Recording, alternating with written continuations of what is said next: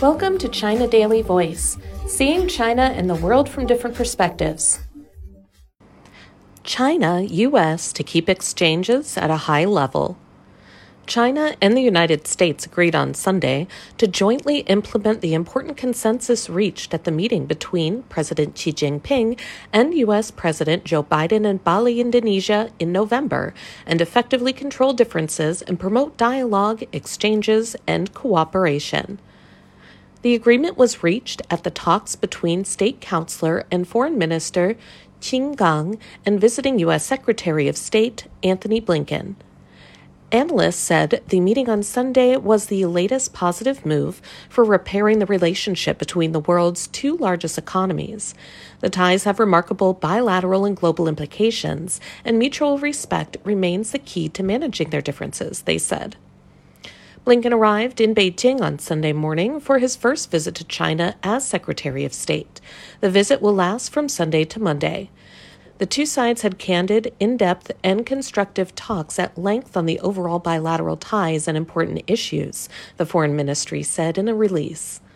The two sides also exchanged views on major international and regional issues of common concern. Qin's meeting with Blinken was a first of its kind between the two in their current capacities. At the talks, Beijing and Washington agreed to maintain high level exchanges. Blinken invited Qin to visit the U.S., and Qin expressed his willingness to visit the U.S. at a mutually convenient time.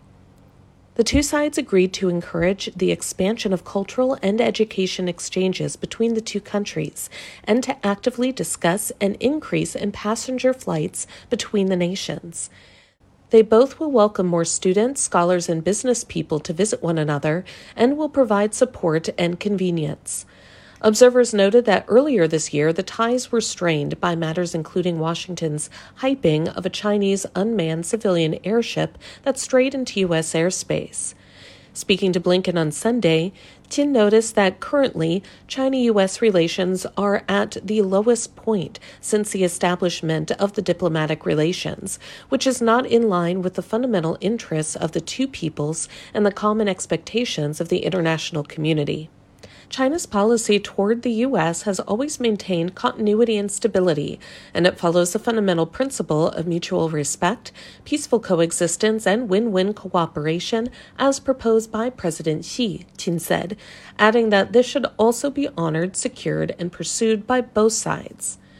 China is committed to building stable, predictable, and constructive China U.S. relations, he said, adding that the U.S. is expected to hold an objective and rational view of China, work toward the same goal with China, secure the political foundation of China U.S. ties, and deal with accidents calmly, professionally, and rationally.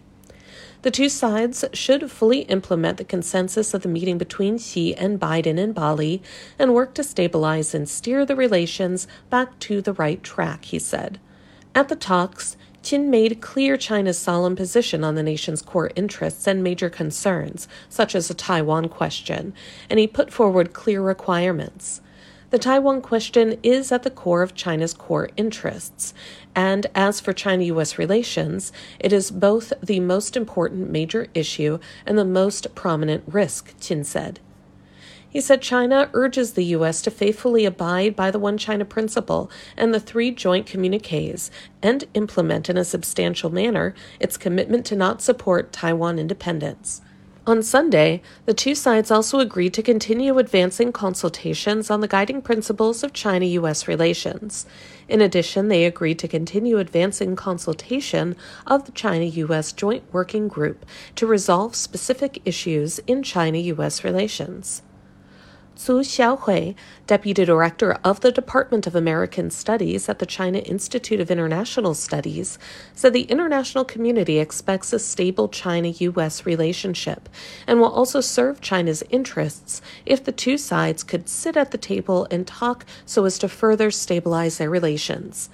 It remains to be seen if Washington will break away from its two faced approach of saying one thing while doing another, she added. That's all for today. This is Stephanie, and for more news and analysis, buy the paper. Until next time.